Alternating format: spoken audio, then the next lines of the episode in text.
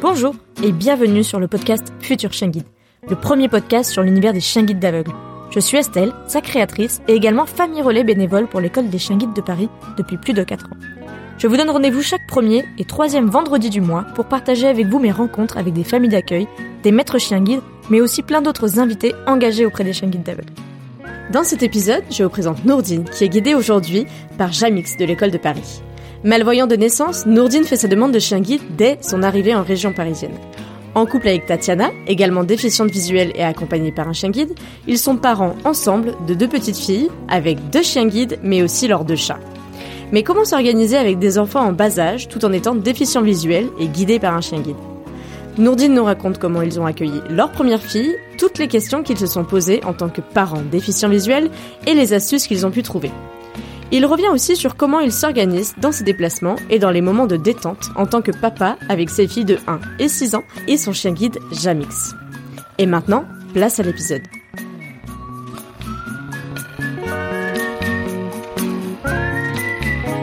Bonjour Nourdine. Et bonjour. Merci euh, d'avoir accepté euh, de passer un peu de temps avec moi pour mon podcast Futur Chien Guide. Je voudrais d'abord que tu te présentes un petit peu, que tu nous dises un peu plus sur toi. Du coup, euh, donc moi c'est Nourdine, je suis travailleur social de profession, actuellement au chômage parce que les postes en Gironde, bah faut le permis. Je suis maître de mon troisième chien guide euh, Jamix depuis quatre ans. Parce que pour resituer, toi, du coup, tu es en région bordelaise, on dit ça comme ça. Euh, tu nous disais que toi, en tant que travailleur social, du coup, ton métier, c'est quoi au quotidien, si tu peux l'illustrer euh...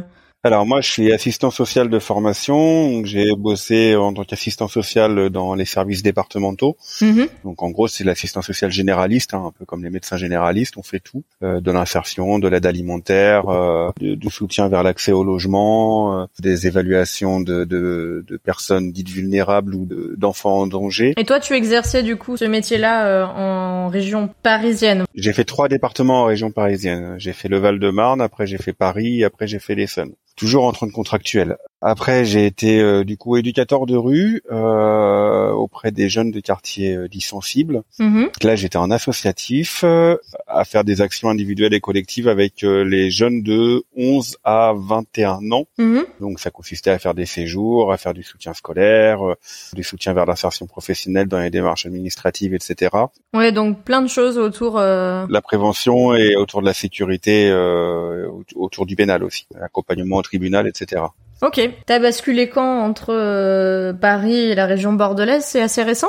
Et j'ai basculé en, deuxi- en 2018, du coup, entre Paris et la région bordelaise. Du coup, en fait, moi, je suis originaire de Rouen à la base. D'accord. Euh, donc de la Normandie. Je suis venu à Paris dans les années 2005-2006 pour rejoindre ma compagne. Mhm. Et en fait, j'ai tenu euh, 12 ans à Paris et au bout d'un moment, j'ai craqué, j'en pouvais plus. D'accord. Et du coup, on a décidé de partir en région bordelaise. Euh, c'est une région qu'on aimait bien. Donc c'est c'est assez récent quand même. Assez récent. Et du coup, tu nous as un peu parlé de, de tes chiens guides. Euh, comment ça s'est passé pour toi euh, l'approche du coup des chiens guides? Est-ce que c'est quelque chose que tu connaissais? Est-ce que tu as toujours été euh, malvoyant? Euh, Est-ce que tu peux nous en dire un peu plus? Alors moi, je suis malvoyant de naissance. D'accord. Euh, j'ai une maladie euh, qui touche les yeux, les poumons, euh, qui peut toucher le cœur, qui peut toucher les nerfs, euh, qui peut toucher pas mal de choses. C'est une maladie génétique euh, Ouais, c'est une maladie génétique alors qu'on n'a pas très bien encore détecté, on sait pas tout à fait ce que j'ai. D'accord. Euh, on le saura peut-être un jour ou pas, mais euh, Selon l'avancée de la science. plus selon l'avancée de mes démarches aussi là-dedans. Très clairement. Oui, oui, oui, c'est sûr que c'est un peu des deux côtés du coup qu'il faut avancer. Voilà, c'est ça. Et donc en gros, j'ai une malformation cornéenne donc qui est réparée puisque j'ai eu des greffes de cornée de chaque côté. Mhm. Mais là-dessus, c'est rajouté une dégénérescence du nerf optique. D'accord. Mon nerf optique du côté gauche est mort et enterré, et celui-là du côté droit euh, commence petit à petit à décéder. Donc ce qui veut dire que actuellement ou progressivement en tout cas tu es devenu euh, aveugle de l'œil gauche? Euh, avec de l'œil gauche, je pense que je l'ai toujours été. En fait, ils ont détecté que le nerf optique du côté gauche était décédé après ma greffe de cornée, parce que du coup, avant, ils pouvaient pas le voir vu que la cornée était complètement opaque. Ok. Et donc tu as encore un peu de vue, euh, de vision? Du côté droit, voilà. Et c'est de la vision du coup que j'ai travaillé énormément euh, donc dans de la rééducation et aussi dans ma dans ma vie de tous les jours. Et du coup, en fait, quand tu me vois comme ça, t'as pas du tout l'impression que je suis malvoyant parce que j'ai tellement travaillé ma vision que je me débrouille euh, quasiment normalement, quoi. Et comment euh, t'en es venu du coup à avoir un chien guide? Est-ce que ça a été naturel pour toi? Est-ce que c'est quelque chose que t'avais toujours eu en tête puisque c'est de naissance ou pas du tout? Alors en fait, le milieu des chiens guides, moi, je le connais de par l'école de Louvier à l'époque dans les années 90. C'était dans quel Dans l'heure. Fait, ma tante connaissait très bien l'école de Louvier euh, et du coup, elle m'y amenait régulièrement. Donc du coup, euh, j'ai beaucoup rencontré le chien guide à ce moment-là. Il faut savoir que jusqu'à mes 15-16 ans, j'utilisais ni canne blanche ni rien. Ouais, c'est ce que j'allais te demander. Euh, ouais, non, non, j'étais en mode euh, en mode survival. On en connaît d'autres, hein. euh. voilà, et j'ai même conduit des scooters, etc. D'accord. On va entendre ça. c'est la jeunesse, c'est la jeunesse. C'est la jeunesse. Ça me fait penser à Euh, Arthur, mais Arthur n'a pas conduit de scooter. En tout cas, il me l'a pas confié. Voilà. Et du coup, euh, quand je suis arrivé en région parisienne, là, je me suis rendu compte un peu de mes limites. Je me suis dit, oh là, il y a beaucoup trop de monde, ça craint. Ouais. Euh, et du coup, à partir de ce moment-là, en fait, j'ai pris une canne blanche, ce qui est devenu très vite euh, relou. Ouais. Parce que bon, en région parisienne, enfin, en plus, moi, je passais par Montparnasse à l'époque parce que j'allais chez mon frère qui était euh, dans la banlieue euh, par là-bas. Donc, donc Montparnasse, c'est l'endroit où je me suis perdu la première fois à Paris. Mhm. Et du coup, la canne n'a pas tenu très longtemps à Paris. Ok, ouais. Bah, il y a beaucoup de, il y a beaucoup d'obstacles à détecter à la canne aussi à Paris. C'est très dense. Puis les gens, euh, les gens font pas gaffe, quoi. Donc tu es passé un peu à la canne, mais ça a pas tenu euh, des années. Voilà. Et donc, du coup, en fait, j'ai fait très vite une demande de chien guide, donc qui a pris un petit peu de temps. Ouais. J'ai fait la demande en 2007, je crois. Je suis arrivé à Paris en 2006 et j'ai dû faire la demande en 2007. T'es vite passé de la canne. euh. T'as vite vu que c'était pas possible pour toi. J'ai lu que ça devenait compliqué. Du coup, j'ai eu euh, Bongo, ouais, c'est ça, en 2008, Donc de l'école de Paris. de l'école de Paris, ouais, ouais, un gros Labrador Golden euh, noir, qui était tout pépère, tout calme, tout tranquille, qui guidait vachement bien. C'était naturel pour toi ce... cette aventure avec lui ou ça s'est passé comment? Ça a été compliqué dans le sens où moi j'ai mon reste visuel. Hmm. C'est-à-dire que j'ai dû m'adapter en fait avec le reste visuel euh, que j'avais et faire en sorte de pas Devancer le chien un peu. devancer le chien, voilà, de pas anticiper le chien, le- les, réactions du chien. Ce qui a pris un peu de temps, hein. ça a pris un ou deux ans quand même. D'accord. Voilà, le temps d'adaptation, le temps, le temps de tout ça. Et au final, ça s'est bien passé? Vous êtes bien entendu? Et au final, ça s'est super bien passé. Et au final, en fait, c'est un peu moi qui ai détecté du coup la mise à la retraite de, de, de Bongo. Ouais. Parce qu'à un moment, il en avait marre en fait de guider. Hein. Clairement, il était fatigué. Ouais. Voilà, il avait de l'arthrose. Je, je suis quelqu'un qui marche énormément, qui prend rarement les transports en commun. Mhm. Quand je les prends, je speed. Donc pour le coup, euh, voilà, j'ai puis en plus j'habitais en banlieue parisienne, donc euh, le chien, je l'ai pas ménagé non plus. Il est parti à la retraite à quel âge du coup? Il est parti à 8 ans et demi, Donc oui, tu l'as eu euh, jusqu'en 2014, quelque chose comme ça? jusqu'au mi 2015. Oh, vous avez fait un bon bout de chemin ensemble du coup. Jusqu'à avril 2015. Du coup, on a fait quand même un bon bout de chemin ensemble parce que Bongo, je l'ai eu en mars 2008. Mhm. Sept bonnes années ensemble. Et il a fini sa vie, du coup, dans sa famille qui l'avait éduqué au départ. D'accord. C'est la famille d'accueil qui est devenue sa famille de retraite. C'est chouette ça. Et du coup, il est décédé là en 2019. T'avais encore des contacts avec eux ou comment ça s'est passé? Ouais, ouais, j'avais des contacts et je l'ai même vu quelques jours avant qu'il décède. Ah d'accord. Ils avaient un peu senti la fin aussi ou c'était un hasard? Ouais, ouais, ouais. Puis ils avaient senti la fin et puis moi, l'occasion faisait que j'étais sur Paris D'accord. et que du coup, euh, voilà, on en a profité. Euh, Bon, il est parti euh, apaisé, tranquillement, du coup. euh, voilà. Donc en, en 2019. Mais j'imagine que toi, de ton côté, en 2015, euh, ton aventure s'arrête pas là avec euh, les chiens guides. Voilà, j'ai pris Inco très vite, c'est-à-dire qu'en fait le transfert euh, Bongo Inco s'est fait euh, hyper rapidement parce qu'à l'époque je me sentais pas de repartir en Cannes, D'accord. euh, ce qui a peut-être été une erreur de ma part en fait. hein. J'aurais peut-être dû prendre un peu plus de temps, mais euh, voilà, ça s'est fait comme ça. Ouais, c'était en 2015 aussi, du coup. Ouais, c'était en deux, mais c'était aussitôt après, D'accord. aussitôt derrière. J'ai eu Inco aussitôt derrière. J'ai remarqué assez rapidement que c'était un chien qui était peureux dans le sens où dès qu'on allumait l'eau ou qu'on faisait un barbecue, le chien il se carapatait de l'autre côté. Donc j'ai eu des premiers des petits signes un peu comme ça. Au demeurant, c'était un chien qui était hyper speed et hyper bien pour moi au niveau du guidage, c'est-à-dire qu'il tractait énormément Oui. et que du coup, j'avais pas besoin de devancer. C'était vraiment l'avantage de, de Inco, c'est que c'était un chien tracteur. Quoi. Et quand je faisais du travail de rue, c'était à l'époque j'ai dit euh, un poste d'éducateur de rue en 2016, du coup, euh, c'était vachement bien parce que le chien était infatigable. hein. Enfin, très clairement, je pouvais faire 20 km en rue et rentrer le soir et continuer. Quoi. Ouais, donc beaucoup d'énergie, mais du coup, il y avait ce petit signe de peur qui était pas forcément euh, bien pour lui, quoi. Ouais, et puis de, de, de- d'agressivité avec les congénères. Euh, Euh, dès qu'il y avait une bouche d'aération, il flippait. Enfin voilà, c'était un peu problématique. Ouais. Moi, ma fille venait de naître, donc on a laissé le temps de voir aussi euh, comment ça se déroulait. Et en fait, en 2017, euh, j'ai mis un stop en disant, en fait, ça, ça commence à plus être possible. Enfin, Hmm. j'ai une petite à la maison, donc s'il aboie parce que euh, il entend du bruit dehors, euh, je préférais appeler l'école et leur dire, là, là, on va mettre un stop en fait, parce que c'est pas possible pour moi. Quoi. Ouais. Et du coup, tu me disais que tu as eu ta première fille, alors puisque c'est un peu euh, le sujet sur lequel je voulais un peu euh, avancer avec toi, c'est euh, bah, ton rôle de, de papa en tant que maître de chien guide, parce que tu as eu ta première fille, donc pendant que tu avais Inco. Comment ça s'est passé du coup avec euh, ta femme? J'imagine vous avez eu ce projet-là, et puis la petite est arrivée. Il y a eu euh, des changements ou pas du tout euh, dans, dans votre relation avec Inco Il n'y a pas eu tant de changements que ça. Il y a eu une petite évolution, peut-être dans la manière de faire, où effectivement, enfin, Inco du coup et, et le chien de ma femme à l'époque, qui était Darlene, et on fait la connaissance avec la petite quand ma femme était à la maternité, parce qu'on avait réussi à pouvoir faire rentrer les chiens dans la maternité et dans la chambre d'hôpital. Parce qu'il y a quand même une information que tu as complètement omise. Euh, moi, je le sais, mais les auditeurs ne le savent pas. C'est que euh, ta femme est aussi du coup euh, malvoyante ou aveugle? Elle est complètement non-voyante. Et en effet, on a un peu obstrué cette partie de l'histoire. Tu nous as dit que tu l'avais rejoint à Paris, C'est ça mais il me semble qu'elle a aussi de son côté une aventure avec les chiens guides. Ouais, elle, a eu son chien quelques mois après que j'ai eu Bongo. D'accord. En 2009, donc elle a eu Darlene qu'elle a gardé jusqu'en 2018. De l'école de Paris aussi. Voilà, et du coup qui est parti à la retraite quand on est arrivé à Bordeaux. Oui, on a omis ça, mais c'est un détail qui a toute son importance.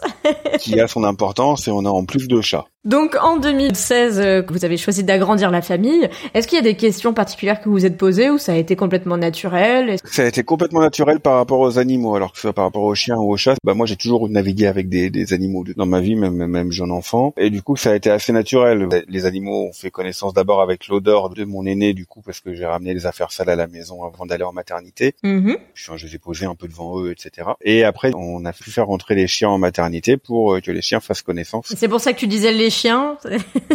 c'est parce que du coup il y avait euh, ton chien guide, euh, donc c'était Inco à l'époque, Voilà. et euh, Darling qui guidait ta femme du coup. Et on avait la chance d'avoir un super ami qui nous a fait énormément d'allers-retours maternité, maison, maternité, administration, etc. en voiture, ce qui m'a permis de pouvoir amener les deux chiens en voiture à la maternité sans difficulté. Et le retour à la maison, alors comment ça s'est passé pour vous? Ça s'est plutôt bien passé. Moi, j'ai géré plutôt les, les chiens, euh, les, les- les sorties des chiens, etc. Euh, en tout cas dans les débuts. hein. Mhm. Peut-être la seule interrogation qu'on se posait, c'était comment sortir avec l'absent. Qu'on se posait avant que la petite arrive. Ouais. C'est comment sortir du coup avec la petite et, euh, et les chiens en même temps. Qu'on comprend bien que la poussette euh, avec un chien guide, euh, ça peut être compliqué. Oui, parce que t'as quand même besoin de ta main pour être euh, sur le harnais du chien guide. Voilà, et puis tu as besoin d'une autre main au cas où pour faire des courses ou choses comme ça. Donc en fait, très vite, on s'est dirigé vers des moyens de portage, Mhm. des portes-bébés ou des écharpes de portage. Alors ça a été d'abord écharpe de portage pour moi, puis après porte-bébé. Euh, Et Tatiana, très vite porte-bébé seulement. D'accord. Les écharpes, c'est trop compliqué. Ch- Chacun son truc, en tout cas. euh, Là-dessus, il y a aucun jugement, mais en tout cas, vous avez trouvé cette solution-là qui vous permettait d'avoir bah, les mains euh, libres pour le chien et pour les autres tâches de la vie quotidienne, C'est ça. tout en ayant euh, bah, l'enfant avec vous et en sécurité, parce qu'on se pose souvent la question aussi de comment on gère la sécurité d'un enfant bah, sans le voir aussi. Je pense que ça, c'est une question qui est assez intéressante. Et vous, vous avez donc dans les déplacements trouvé cette solution-là qui vous a. Ouais, ouais, c'est vrai que c'est une question qui revient très régulièrement, qui prendrait plus d'une heure d'entretien, je pense, à, à déconstruire. Mais- Mais déjà en nous donnant une solution comme le portage, qui est une solution qui est accessible à tous, hein, qu'on soit euh, voyant ou non voyant, hein, euh, c'est pas du tout réservé à, une frange de la population. Eh ben non, et puis qui est super pratique en fait quand t'as des enfants et que tu dois cuisiner ou faire autre chose et que l'enfant est pas forcément euh, disposé à rester posé quelque part ou tranquille. Parce qu'il y a deux trois ans, ça peut être compliqué. Donc effectivement, le portage, ça reste une solution même à domicile. Moi, je l'utilise très régulièrement à la maison avec la deuxième du coup. Et pas que pour des tout petits en tout cas. Alors euh, avec la grande, j'utilise plus. Hein, maintenant, cinq ans et demi, c'est bon. Mon dos, il va pas aimer. J'imagine. J'utilise avec la deuxième hein, qui est arrivée en 2020. Alors justement, on va continuer de dérouler le fil.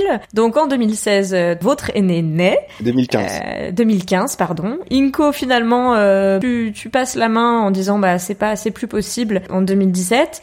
Qu'est-ce qui se passe de ton côté en 2017 Tu fais une pause ou pas du tout? J'ai fait le choix de faire une pause, de voir comment je me débrouillais aussi en canne. D'accord. et aussi le temps que l'école me trouve un autre chien qui était aussi plus tranquille, moins stressé, etc.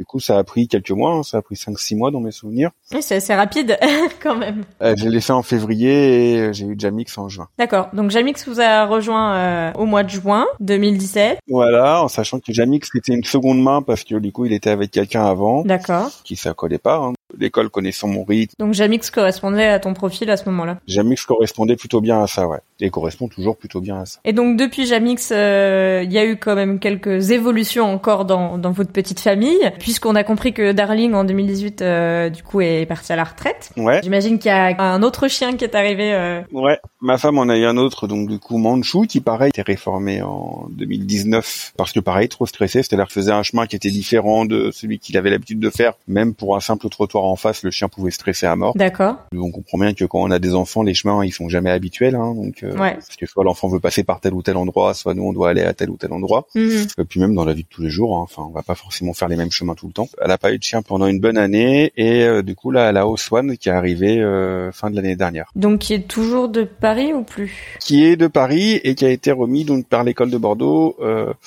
par un éducateur de Paris, mais via l'école de Bordeaux. Voilà parce qu'ils ont mutualisé son dossier. Ouais. Oswan en mutualisation, on a déjà parlé de cette question de mutualisation avec une autre de mes invitées qui était Karen dans l'épisode 13 parce que elle, elle avait justement un, un profil euh, qui collait pas avec les chiens qu'il y avait à l'école de Paris en éducation au moment où elle a demandé et du coup c'était une chaîne de l'école du Nord qui est venue euh, faire sa remise sur Paris. C'est ça, ouais. Tatiana, elle avait besoin d'un chien qui était calme, tranquille et qui euh, marchait pas trop vite.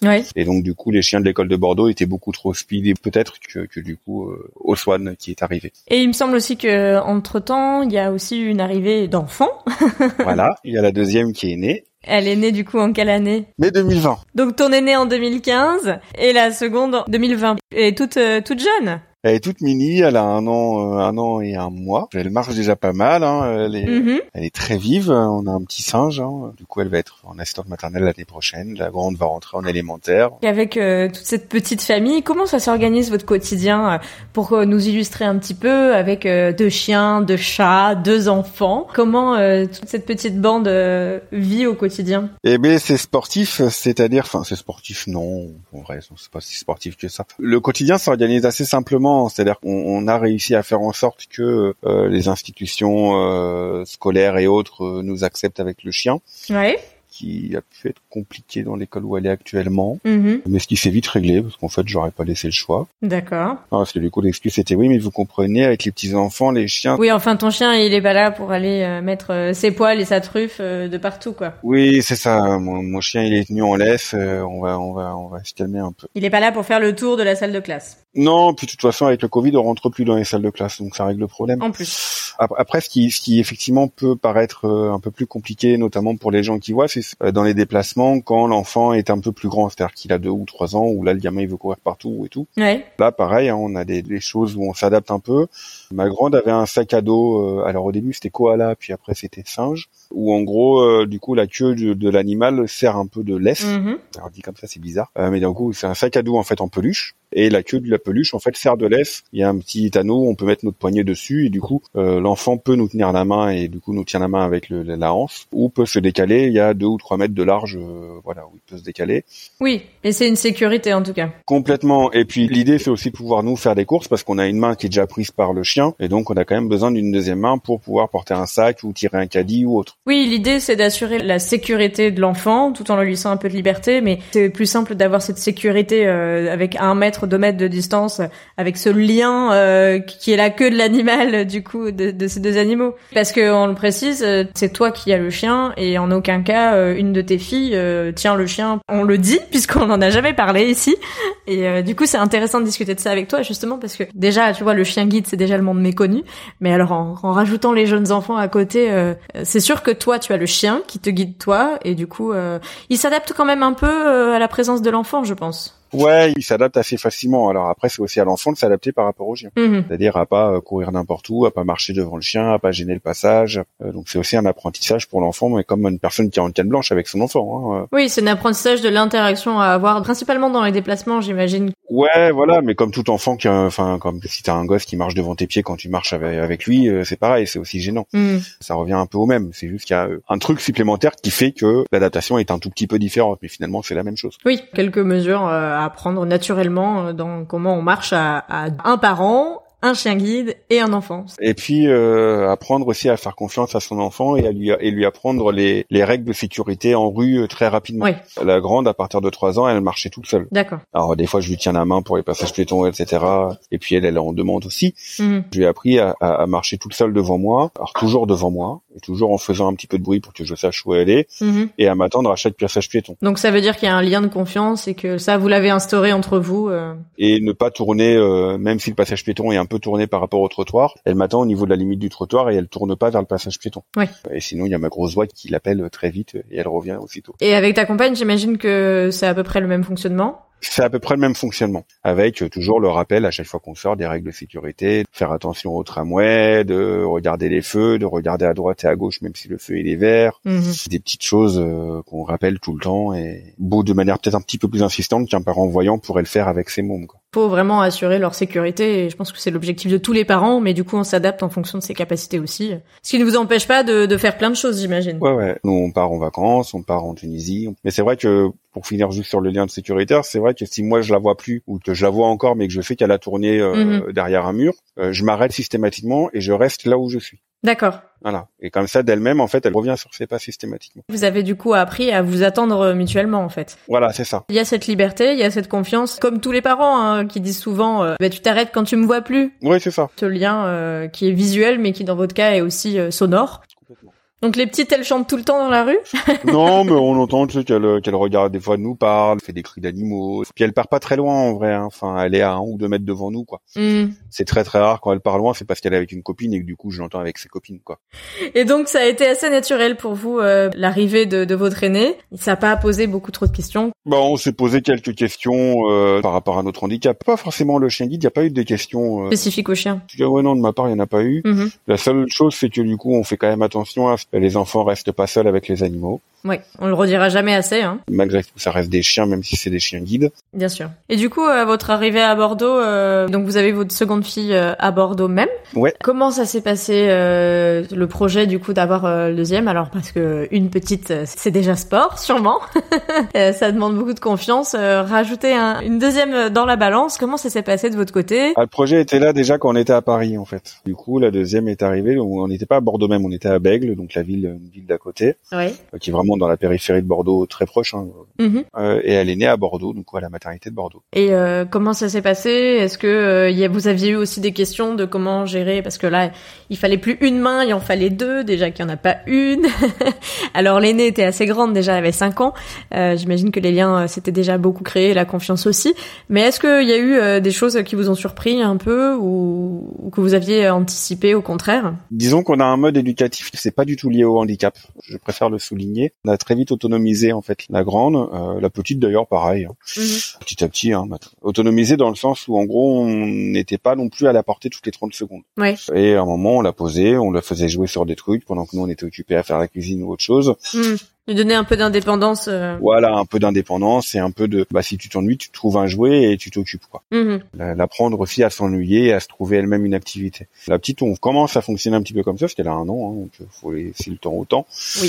Mais elle commence aussi à, à- à s'autonomiser entre guillemets. Mhm. Euh, ce qui est peut-être un peu plus sport, c'est que du coup, euh, bah, la grande est dans une tranche d'âge euh, à 5 ans où euh, elle est entre euh, l'enfant qui réclame vachement d'attention et l'enfant qui veut être très très autonome.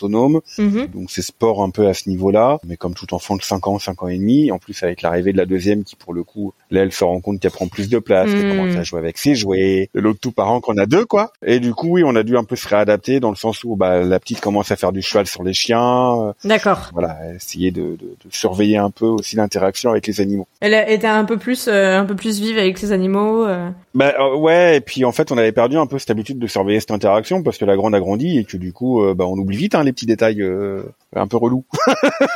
Donc euh, ne pas apprendre à ne pas tirer les oreilles, à respecter l'animal. On n'a pas trop faire de cheval sur le sur le sur le chien qui a fait tant, euh, pas aller embêter le chat, Mhm. sinon on se fait griffer. Mais du coup on surveille quand même du coin de l'œil que ça dégénère pas non plus. Ouais, ton rôle de papa avec la, la présence des, des jeunes enfants en même temps que ton chien guide, au quotidien en fait, ça a l'air de s'organiser plutôt naturellement pour toi. Ouais, complètement. Quand tu te déplaces avec les deux, j'imagine que bah, tu nous disais qu'il y en a une en porte-bébé sûrement et une devant. Ouais, ou à côté, ou euh, qui me tient la main, ça dépend. Et justement, est-ce que tu penses qu'il y a des, des, inconvénients ou au contraire des avantages à avoir un peu les deux? Est-ce que euh, voilà, quelqu'un qui aurait aujourd'hui des jeunes enfants et qui veut faire une demande de chien guide, est-ce que euh, il y a des choses à savoir un peu avant ou est-ce que ça peut être très naturel? Faut connaître ses limites par rapport à son handicap. Faut voir aussi parce que j'imagine que s'il veut faire une demande de chien guide, c'est que, que la personne utilise d'abord une canne blanche. Mm-hmm. Pour moi, s'il arrive à gérer une canne blanche avec deux mômes, il arrivera à gérer un chien guide avec deux mômes. En tout cas, dans les déplacements. Mmh. Après, effectivement, à la maison, il y a une petite adaptation à avoir à ce que les enfants comprennent la place des animaux, à aussi ce que les animaux comprennent la place des enfants. Ah ça c'est sûr qu'au début du mois, euh, Cyrielle nous en a beaucoup parlé.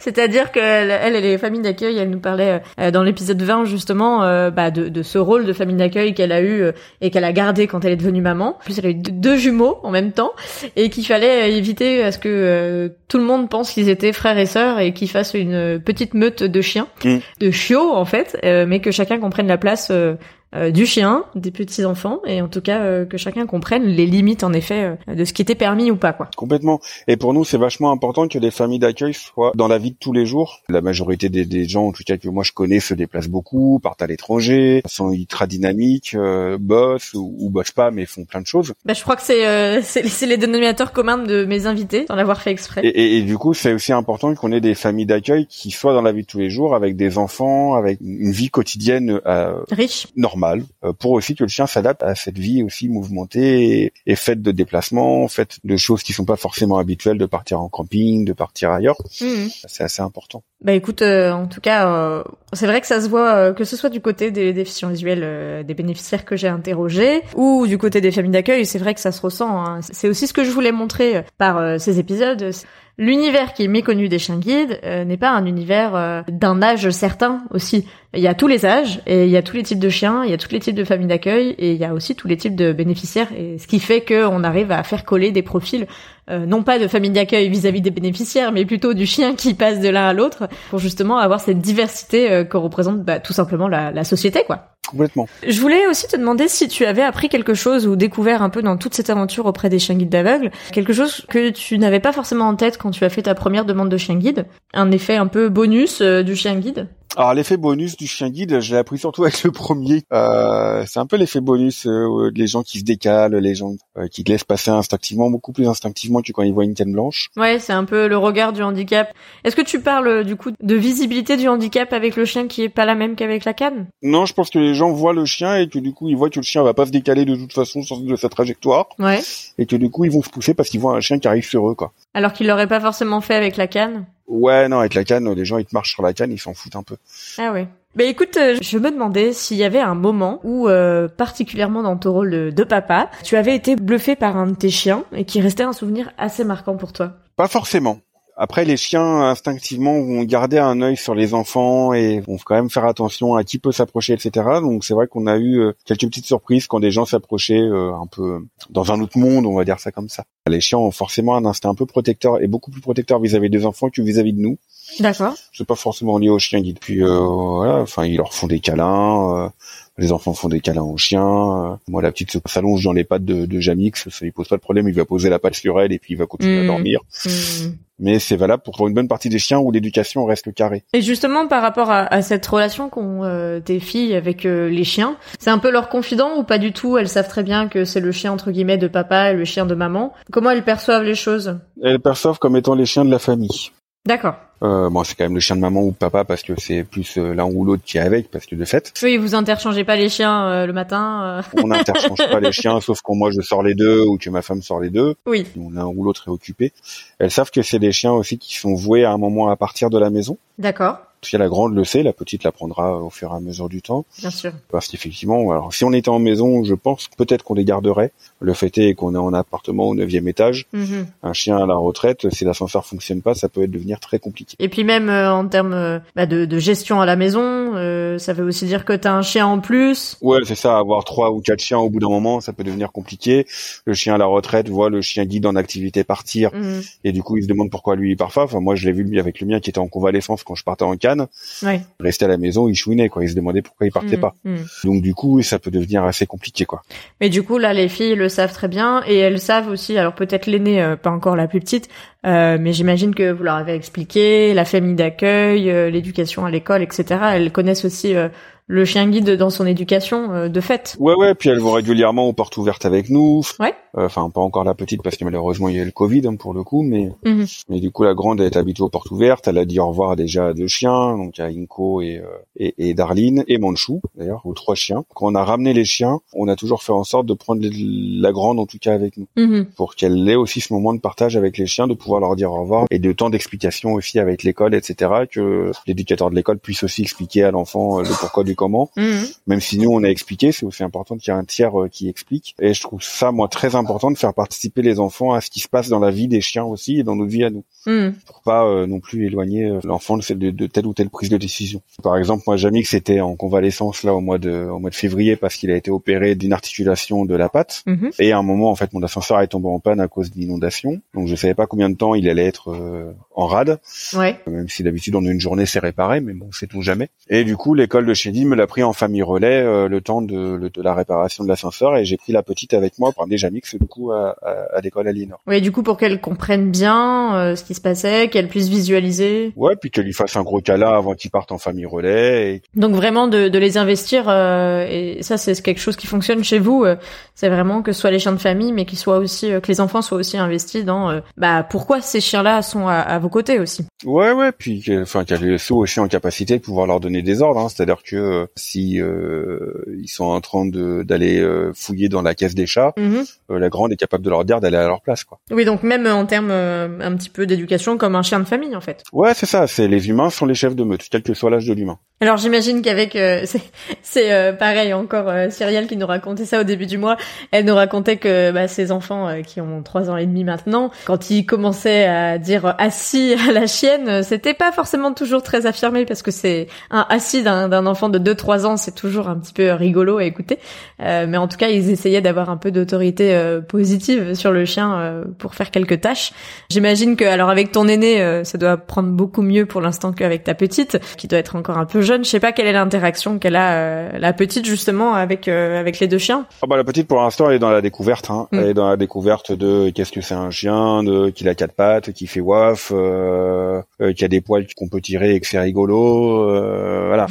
Elle monte dessus, elle fait du cheval dessus, elle leur met des petites tapes, euh, bon, tout ça sous notre regard et, et notre contrôle.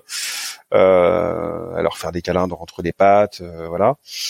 Euh, donc elle est encore dans cette interaction-là. La grande, euh, bon, elle s'en préoccupe pas. Alors ça m'est arrivé des fois quand je sortais Jamix juste en laisse pour euh, pour le sortir faire ses besoins devant chez moi, que ce soit elle qui le prenne du coup, D'accord. ou qu'elle prenne au swan. euh, si je sors les deux, elle prend au swan et je garde Jamix. Quoi Mhm. super fier de tenir le chien, de le faire marcher au pied. de- Ouais, il était trop bien au pied à côté de moi. Il est pas, il a écouté, il a pas couru. Donc il aussi lui apprendre les règles de sécurité, à pas courir avec le chien. à- à- voilà, c'est aussi un apprentissage de comment on se comporte avec un animal. Quoi. Et euh, justement, ça me fait penser quand vous allez au parc euh, tous ensemble, euh, détendre les chiens. Cyrielle nous disait que pour les besoins en tant que famille d'accueil, elle multiplie les sorties. Elle fait une sortie dédiée euh, aux chiens qu'elle a en famille d'accueil et une sortie dédiée à ses petits garçons.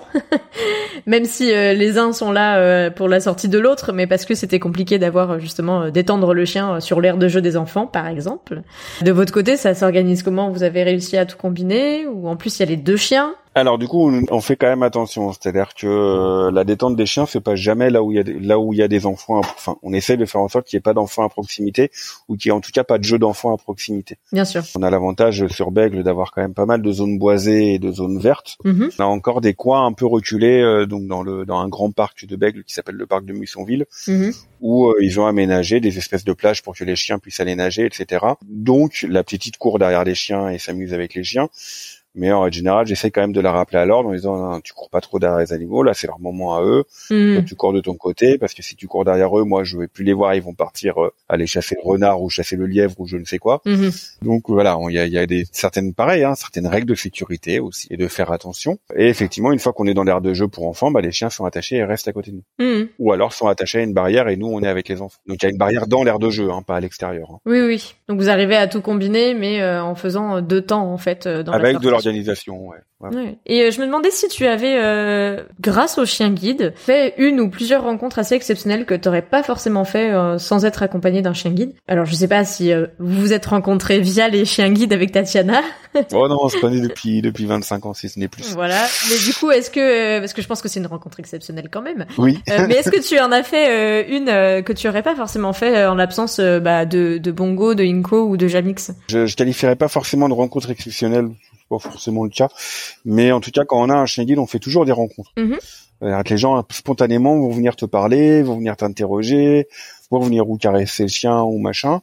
Clairement, pour un mec célibataire, un Mhm. chien guide, j'imagine que c'est le bon moyen de, de faire des Mhm. connaissances. Les gens spontanément viennent te parler et il peut y avoir des liens effectivement d'amitié ou autre, enfin ou en tout cas de, de copinage qu'on puisse créer effectivement grâce au chien au départ. Mhm. Et après, du coup, les gens viennent faire connaissance avec toi, etc. Mais le chien est souvent une porte d'entrée, effectivement, à, à ce que les gens viennent faire connaissance. Oui, puis tu m'avais, euh, alors c'est peut-être pas une rencontre exceptionnelle, mais euh, il y a quand même euh, quelqu'un que j'ai déjà eu à mon micro euh, qui a joué un grand rôle dans la vie de Jamix. Ouais, Thibaut. Voilà, tu m'avais parlé de, de Thibaut que moi j'avais interrogé à l'épisode 12 euh, il y a quelques mois déjà, et tu m'en as parlé spontanément en me disant d'ailleurs c'est Thibaut qui a éduqué Jamix. Ça fait aussi partie des rencontres bah, au sein de l'école. Ouais, les éducateurs de, de mes chiens en général, c'est des gens quand même que.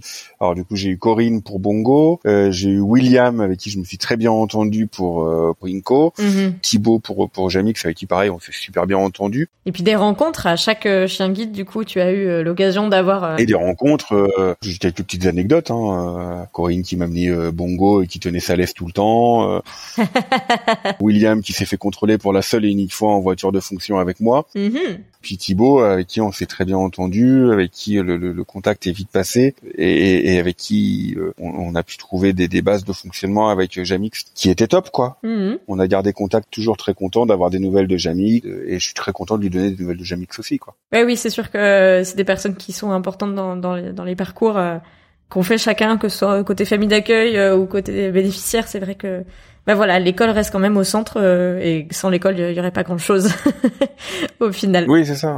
les rencontres qu'on peut faire au sein de l'école, euh, et même des rencontres amicales hein, que moi j'ai pu faire euh, avec d'autres bénéficiaires au sein de l'école, c'est important. Bon, on voit en tout cas que vous avez trouvé euh, votre euh, équilibre avec bah, les deux petites, les deux chiens, les deux chats, comme tu nous le disais. Je me permets de te poser la question de fin. Je me demandais euh, quel était ton pire et ton meilleur moment que tu as eu l'occasion de vivre avec euh, tes chiens guides, ton ou tes chiens guides? Le, le meilleur moment où j'ai peut-être un peu été bluffé, c'était avec Jamix d'ailleurs. C'était à l'époque où je faisais des allers-retours très réguliers entre Bordeaux et Paris euh, pour trouver un appartement sur Bordeaux. Mhm. Et du coup, un soir, je suis rentré sur Paris, à un moment où en fait c'était l'époque où il y avait énormément de neige à Paris et donc où tout était bloqué. Mhm. Et où du coup, au lieu d'arriver à 21h à Paris, je suis arrivé à minuit. Et je suis pas arrivé à la station où je voulais arriver au départ. Mhm. Je voulais arriver à Massy, je suis arrivé à Marne-la-Vallée. Ouais, euh, ouais, ouais, ok. Donc j'ai fait un joli détour. Euh, donc le chien cramé, moi j'étais claqué aussi, le chien hyper claqué. Et en fait, du coup, en arrivant dans ma banlieue sud, euh, à Saint-Michel-sur-Orge, euh, il y avait une dizaine de centimètres de neige à peu près. Mhm. Euh, je suis arrivé à 3 heures du matin et le chien a guidé tout le long sans aucun problème. Euh, C'est-à-dire que du coup, j'ai fait 2 kilomètres à pied pour rentrer de la gare à chez moi. Mhm. Et le chien, sans problème, avec les 10 centimètres de neige, a euh, traversé toute la neige, donc en haletant, en grognant un peu parce que ça le saoulait, mais du coup, a, a réussi à me ramener à bon port. Et là, j'ai vraiment été bluffé. Dit, oh, Ouais, après une journée comme ça, euh, et même moi, j'étais pas sûr de pouvoir le faire, quoi. J'avais pris le train à 5 heures, j'en pouvais plus. Je suis rentré, je me suis allongé sur le canapé, je sais pas ce qui s'était passé. mhm. Et c'est le lendemain où je me suis dit, ah ouais, quand même, 20 cm de neige, le chien l'a fait, quoi. ouais. C'est vraiment un moment, euh, un, un des moments qui m'a bluffé. J'en ai eu d'autres, hein. Euh, Bongo qui me retrouve un endroit qu'il a vu qu'une seule fois et qui va tout seul sans problème. Deux ou trois petits trucs comme ça. Mhm. Des pires moments avec des chiens. Alors j'en ai eu un avec Inco où pour le coup il se, quand il se mettait à agresser les autres congénères en plein guidage. Mhm. C'était sur les derniers les derniers moments avant qu'il soit réformé et qu'il aille du coup avec une famille où il y avait une personne épileptique où elle- il a appris à détecter des, des, des crises d'épilepsie. Mhm. Et j'en ai eu un avec Jamix où lui pour le coup il s'est fait agresser par un chien de, de, de personnes euh, en errance à la gare de Bordeaux et où du coup moi j'ai eu un peu un instinct de, de survie pour mon chien. Mhm. Euh, ce que je veux dire est très mal mais du coup j'ai dégagé l'autre chien à coup de latte. Oui, t'as pas eu l'occasion de réfléchir à... Bah en fait euh, je je voulais pas toucher sa gueule parce que j'avais clairement peur qu'il me morde. Mhm. Et que du coup j'ai placé mon pied au niveau de ses flancs Ouais. euh, pour pas le blesser non plus. J'ai aussi fait attention quand même à pas blesser l'autre chien. Mhm. J'ai placé mon pied euh, au niveau de ses flancs et je l'ai poussé avec le pied. En fait. Ouais. Ça n'a pas été un coup de latte violent. hein. Le chien, euh, le chien s'est poussé et est parti de l'autre côté. Je pense qu'il a compris que ça- c'était pas cool. Mhm. Euh, mais par contre, je suis allé direct chez le veto pour mon chien pour voir s'il n'y avait pas de morsure. Et du coup, depuis, Jamix a assez peur des chiens de personnes en errance. Et dès qu'il voit un chi- une personne en errance avec un chien, il s'éloigne de 3-4 mètres. D'accord. Ouais, bah ça l'a Ce marqué. qui hein. peut être un peu gênant au guidage, mais, On peut comprendre mais aussi, on s'adapte. Voilà, mais je vais pas le faire réformer à un an de la retraite. quoi. Mhm. On va, on va laisser couler. on s'adapte. C'est, c'est comme tout, tu t'adaptes euh, aux, aux chiens, tu t'adaptes aux enfants, euh, voilà, tu t'adaptes à, à la nouvelle ville. Voilà, c'est ça. Il faut, il faut aussi avoir cette capacité-là. Mais c'est vrai que ouais, ce moment où j'ai où j'ai dû virer le chien avec mon pied m'a un peu marqué parce que c'est pas. euh, Pas dans tes habitudes. Non, non, non. Et puis je me suis dit, je faut que je fasse gaffe à pas blesser le chien, mais en même temps, faut que mon chien se fasse pas mordre non plus. Euh, faut que moi je me fasse pas mordre non plus parce qu'un chien de personne en errance, on sait pas s'il est vacciné, si machin. Que, donc on fait on fait quand même un peu attention. Oui, t'as eu la lueur, la lueur d'esprit par ton métier, un peu une déformation professionnelle de te dire, euh, Mais complètement des formations professionnelles. Mhm. Donc euh, donc effectivement, j'ai privilégié. Alors je me suis fait engueuler par le par le maître du chien hein, d'avoir poussé son clébard. ouais, Puis il avait une laisse en fait avec lui. Je dis écoute, mais la laisse à ton chien. Enfin, une personne en errance reste une, personne et je me permets de lui parler comme une personne. Quoi. ouais, donc moment assez difficile, mais finalement il n'y avait pas de blessure. Assez difficile et flippant, ouais, mais il y avait pas de blessure, il y avait rien. Le- La vétérinaire m'a même pas fait payer la consultation parce que du coup, euh, elle me connaît et elle m'a dit non, je comprends. je- Enfin, je l'ai appelé direct. Je dis voilà, mon chien guide s'est fait agresser. Je, veux- je veux vous voir euh, Mhm. vérifier s'il y a pas de blessure. J'ai déjà contrôlé. Pour moi, il y a rien, mais je préfère venir. Ok. Le fait d'aller chez le vétérinaire direct, ça permet aussi de rassurer le chien parce que c'était un lieu qu'il connaissait où il sait qu'il a droit à des gâteaux tout le temps. Mhm. Et donc du coup, ça, voilà, ça a permis aussi de, de poser un peu. Oui, donc c'était, euh, voilà, un check euh, pour voir que tout allait bien et ça t'a permis aussi de te rassurer euh, vis-à-vis du chien. Ouais. Ok, et ben écoute, merci à toi. Et bien de rien. Est-ce que tu aurais un petit conseil à, à donner justement à, alors soit à des déficients visuels qui sont accompagnés d'un chien guide et qui vont agrandir la famille, soit justement bah, des gens qui ont déjà des jeunes enfants et qui veulent faire leur demande de chien guide. Euh, Est-ce que tu aurais un conseil justement en tant que bah, voilà papa, euh, maître de chien guide Considérer que le chien guide reste un chien avant toute chose et que euh, il faut faire attention aux réactions de l'enfant avec le chien, mais aussi aux réactions du chien avec l'enfant. Hmm. Mais ça amène énormément de choses aux enfants euh, en termes d'apprentissage, en termes de euh, enfin là, moi, ma grande de 5 ans et demi, elle demande toujours aux autres personnes si elle peut caresser leur chien avant de le caresser. Et avant de le caresser, elle présente sa main devant la gueule du chien. Elle a ces automatismes. euh, Elle a ces automatismes-là. Mais parce qu'elle m'a vu faire aussi avec ses camarades de classe quand j'arrivais avec euh, Jamix, euh, donc dans son ancienne école, euh, où tous les enfants voulaient caresser le chien. euh, et moi, je faisais en sorte que les- c'était les enfants qui avaient le plus peur du chien. Je leur disais, mais non, viens me voir, tu vas voir, tu vas le caresser avec moi. Et je faisais toujours, avec d'abord avec les enfants qui avaient le plus peur du chien, Mhm. pour aussi normaliser le chien dans l'école et euh, être aussi à l'aise avec ce rôle de sensibilisation euh, du chien guide dans les lieux type crèche, école, etc. Oui, parce que de fait, euh, tu y es confronté et ça fait partie du quotidien. Ouais, et ne pas être forcément sur la défensive. Bon, en école, euh, pff, je, je leur laisse pas le choix. Euh, à la crèche, ça peut être un peu plus compliqué, où là, effectivement, on a trouvé un peu des adaptations, Ouais. parce qu'on peut comprendre qu'avec des jeunes enfants, ça peut être compliqué vis-à-vis d'autres parents, etc. Mhm. Donc nous, le chien, il restait euh, là où on change les enfants. Il rentrait pas dans le lieu d'accueil. Cyrielle me disait aussi euh, au début du mois que euh, bah, du coup les élèves qu'elle a, les élèves chien guide, ils restent bah, dans le vestiaire en fait. Ouais, voilà, c'est ça, ce qui c'était tout à fait normal. Et par contre, en école maternelle, faut savoir que moi, je sais que je tenais mon chien au harnais et la laisse de l'autre main de manière hyper courte. Oui, bah t'anticipes et tu t'adaptes. euh, ouais, tu... à ras du collier quoi. Faut aussi avoir ce- cette volonté d'adaptation et d'anticipation quand on a un chien guide et quand on est parent. Parce qu'effectivement d'autres parents peuvent avoir un peu peur, euh, peuvent un peu il faut apprendre à laisser couler. En tout cas, on, on a pris beaucoup de conseils de ton expérience, de votre expérience, hein, parce que tu n'es pas tout seul dans l'aventure, euh, que ce soit avec, tes, avec ton chien ou avec ta compagne aussi, C'est ça. qui a aussi un chien guide. Et vraiment apprendre à apprendre à laisser couler les remarques des autres personnes euh, sur le chien, sur le fait d'être handicapé parent. Mhm. Mais en général, quand on est handicapé parent, on a déjà appris à laisser couler parce qu'on connaît les limites avec notre handicap. Mhm. C'est sûr. Pour la petite anecdote, euh, moi je me suis baladé une fois à rester avec la, la grande du coup qui tenait, qui, qui avait son sac à dos singe. Euh, donc du coup on était avec ma femme, les, les deux chiens et, euh, et donc ma grande qui avait le sac à dos singe. Et on a une dame sur, donc sur Bordeaux hein, qui nous dit ah bah tout le monde est attaché. Ouais, oui. Voilà. Cool. Ma réponse a été sauf ma femme, elle a pas voulu. Il faut avoir de la répartie dans ces moments-là. Voilà. Et là, d'un coup, euh, d'un coup, la personne savait plus quoi dire et elle se barrait. C'était plus simple.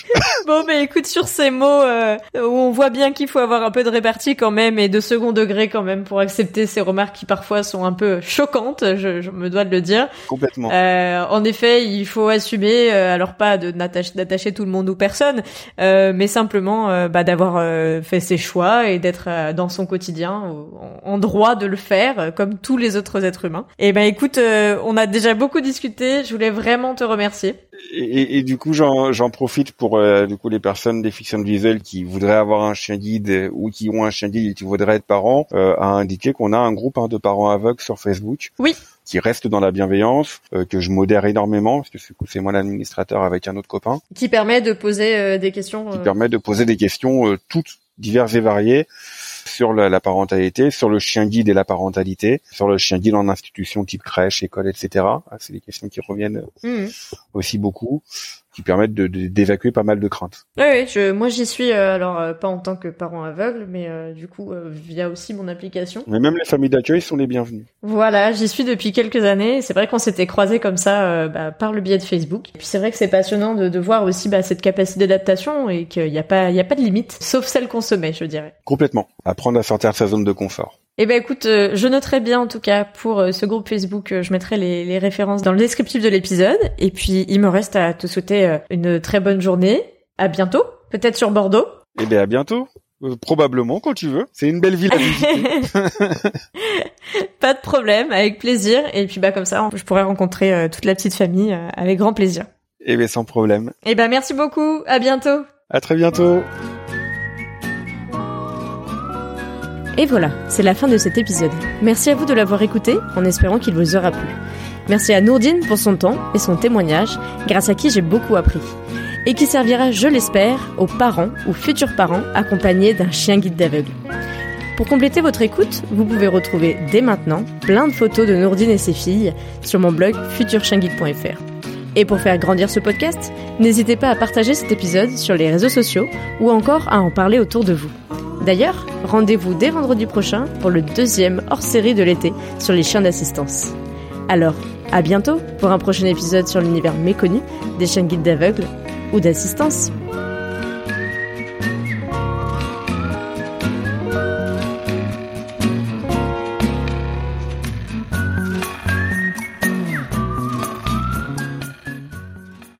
Psst.